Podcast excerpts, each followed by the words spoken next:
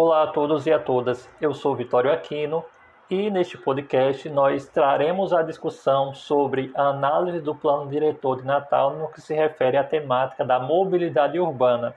Esta discussão foi construída juntamente com Ariada Micaele e Lucas Rafael na disciplina Planejamento Governamental do curso de Administração da Universidade Federal do Rio Grande do Norte, sob a orientação das professoras doutora Aline Nelson e Mariana Mazini. A discussão que faremos sobre a análise do plano diretor de Natal na temática de mobilidade urbana, ela foi organizada em quatro pontos. Primeiro, nós apresentaremos o que está no plano diretor de Natal atual e as alterações previstas nele. Em seguida, analisaremos o impacto para o enfrentamento ou agravamento das desigualdades. Faremos também a exposição e comparação de outras experiências presentes nos planos de mobilidade urbana de Belo Horizonte, Fortaleza e Curitiba. E, por fim, faremos proposições para o aperfeiçoamento da mobilidade urbana na cidade de Natal. Então, vamos discutir agora como se encontra o plano diretor de Natal atual. O plano diretor que está em vigor atualmente, ele foi desenvolvido, foi instituído pela Lei Complementar número 082 lá de 2007. E no que se refere à temática de mobilidade urbana, neste documento nós temos a definição do que seja mobilidade urbana, que está lá como um conjunto de serviços que visam o deslocamento de pessoas, bens e mercadorias em todos os níveis coordenados pelo poder público. Além disso, nesse documento também há no título 4 a política de mobilidade urbana de Natal, constituída de quatro artigos, que são do 57 ao 60, onde há lá já a premissa de construção de um plano de mobilidade para a cidade e também o debate sobre inclusão social, acessibilidade, sustentabilidade e mobilidade individual, coletiva, motorizada ou não. Porém, nós buscamos na rede mundial de computadores informações sistematizadas sobre programas e ações que coloquem em prática o que está discutido nessa política de mobilidade urbana de Natal e nós não encontramos nada referente a isso sistematizado. O que nós encontramos foi uma pesquisa realizada por Luzimar Pereira da Costa em 2007 sob o título de Análise da Mobilidade Urbana de Natal a partir do uso de indicadores de sustentabilidade, onde a autora nos aponta algumas, alguns programas, ações que foram realizadas pela Prefeitura de Natal, que no que se refere, por exemplo, à acessibilidade, como um programa de acessibilidade especial porta a porta, que visa justamente promover o deslocamento de pessoas com necessidades especiais. Além disso, a partir do índice de mobilidade urbana sustentável, nós temos ali a discussão sobre aspectos ambientais, como emissão de CO2, a questão do ruído gerado pelo tráfego e também a discussão sobre infraestrutura, sobre questão dos recursos naturais, etc. Então, ali a autora ela traz uma discussão que nos deu algumas informações sobre o que está sendo colocado em prática a partir do que é posto na política de mobilidade urbana de Natal sobre o plano de mobilidade que estava previsto para ser desenvolvido em até dois anos, está lá no, no plano diretor de Natal 2007, nós temos o seguinte: a autora Gabriela Baez, em um artigo intitulado Elaboração do Plano de Mobilidade Urbana em Natal, que é de 2018, esse artigo, ela nos traz que foi um longo processo que aconteceu e esse plano diretor de Natal ainda não está pronto. A primeira discussão, ela começou lá com a contratação de uma empresa, uma licitação que aconteceu, e nessa licitação estava previsto para ser elaborado até no final de 2008 esse plano e ele se estendeu até 2013. Ele foi apresentado ao Conselho das Cidades, mas não foi divulgado para a sociedade para que fosse apreciado. Então nós não temos acesso a esse plano. Já em 2012, quando a instituição da Política Nacional de Mobilidade Urbana, essa política ela exige que todos os municípios com acima de 20 mil habitantes eles elaborem um plano de mobilidade. Logo, para que possam ter é, investimentos na área. E desse modo, Natal se apressou em construir esse plano de mobilidade sem levar em consideração o suposto plano que havia sido construído lá em 2008 e terminado em 2013. Quando é em 2014 há duas licitações, essas licitações são suspensas. Em 2015 que há uma a nova contratação de uma empresa para que possa ser construído esse plano de mobilidade. Ele estava previsto para ser elaborado, executado em 10 meses e se estendeu até 2017 e nós não tivemos acesso a ele até o momento. Para que ele fosse construído, lá em 2015 foi construído, foi elaborada uma plataforma que era chamada de Plan Mob Natal, onde a sociedade tinha acesso aos documentos sobre a temática e também poderia fazer sugestões relacionadas ao tema. No entanto, essa plataforma ela saiu do ar desde 2018 e não voltou mais. Né? Então, nós não temos acesso, nós não sabemos o que aconteceu com esse plano de mobilidade, como nos aponta a Gabriela Baez. Sobre a revisão do plano diretor, ele está instituído por lei para ser revisto a cada quatro anos, segundo a lei municipal, e a cada dez anos, de acordo com o Estatuto das Cidades. Mas também ele precisa de revisão e nós é, consideramos a necessidade de inserção do que é previsto em outras leis que foram elaboradas a partir de 2017, como o novo Código Florestal, que é 2012, o Estatuto das Metrópoles, que é 2015, e o que nos interessa no nosso debate, a Política Nacional de Mobilidade Urbana, que foi instituída no ano 2012. No que se refere ao processo de revisão que está em andamento do Plano Diretor de Natal, nós encontramos alguns slides lá no site do Plano Diretor de Natal, em que há a previsão da revisão e reestruturação do título 4 da Política de Mobilidade Urbana de Natal, de modo a ampliar os aspectos da infraestrutura e serviços urbanos um município.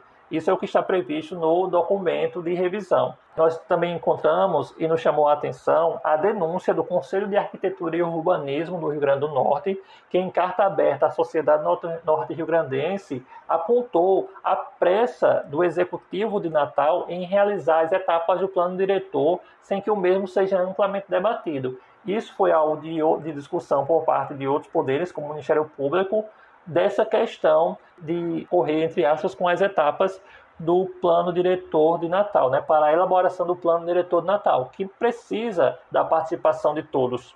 Sobre a questão do impacto das, das, do atual texto e das proposições para o enfrentamento ou aprofundamento das desigualdades, nós temos a seguinte discussão que trazemos é a disparidade entre o que está previsto em lei, tanto a lei da política de mobilidade urbana de Natal, que foi instituída em 2007, que ainda está em vigor, quanto também a Política Nacional de Mobilidade Urbana, que deve ser levada em consideração para a elaboração do plano, do plano de mobilidade urbana de Natal. Então nós temos, nós trouxemos a lei mais recente, que seria a Lei da Política Nacional de Mobilidade Urbana. No artigo 5, ela traz a seguinte discussão. No artigo 5, no inciso 3, ela diz que deve haver equidade nos serviços, no acesso dos cidadãos ao transporte público coletivo e no, no inciso 6, diz que deve haver segurança no deslocamento das pessoas.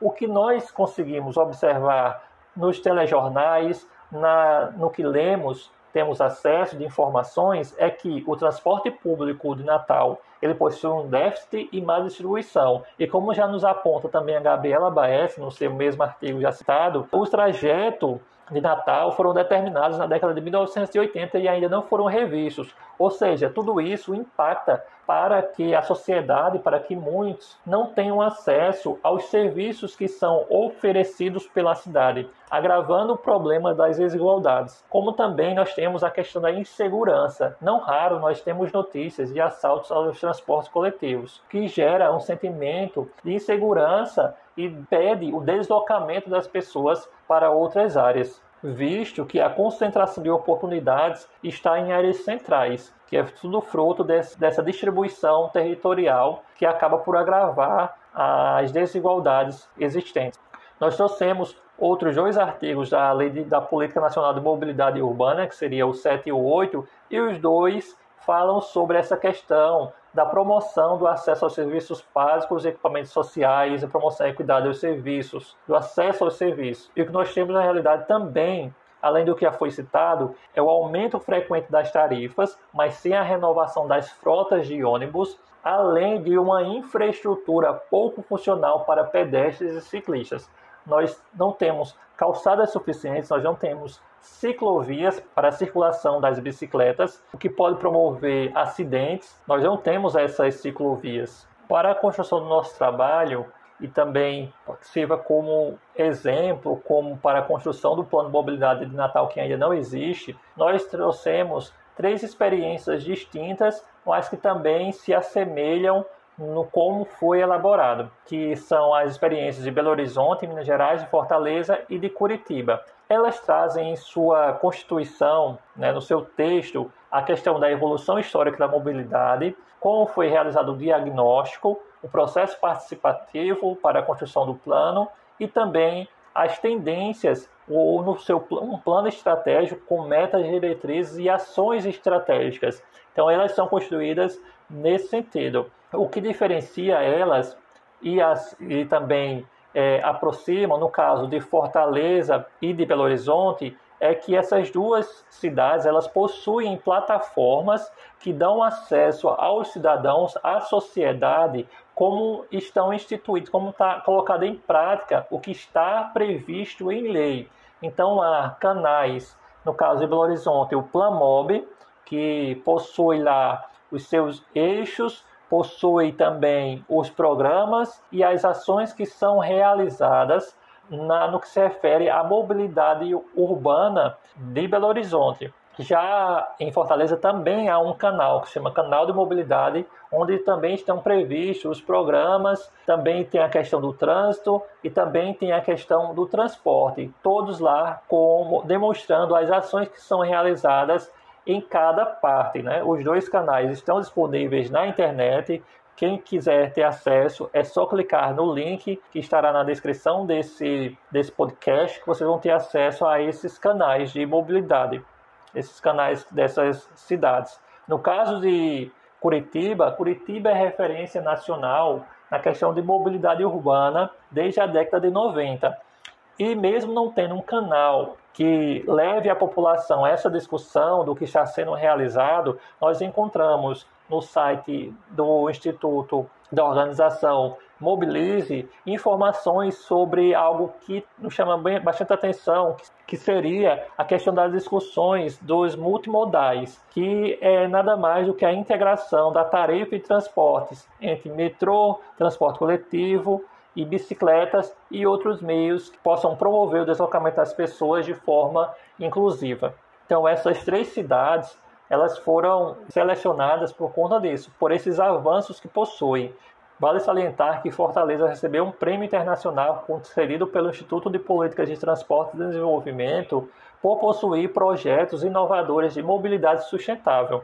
Então, a cidade ela é reconhecida por ter essa, esse investimento em boas práticas, visando uma divisão mais equitativa do espaço público. E, por fim, como sugestões para o texto de revisão quanto ao aperfeiçoamento da gestão e da inclusão social, política, cultural e ambiental, como ainda nós não temos a, o plano de mobilidade da cidade de Natal, nós sugerimos a inserção da discussão efetiva de modais é, não motorizados, o deslocamento ativo e não ativo, né? e também a, a discussão dessa questão multimodal que é trabalhada lá em Curitiba, que é integrar todos os modais de deslocamento, o ativo com o não ativo. Então, neste podcast, nós procuramos analisar a política de mobilidade urbana de Natal a partir do plano diretor da cidade e constatamos que, embora exista uma legislação que pregue uma inclusão, que pregue meios para diminuir as desigualdades que existem no que se refere à mobilidade urbana,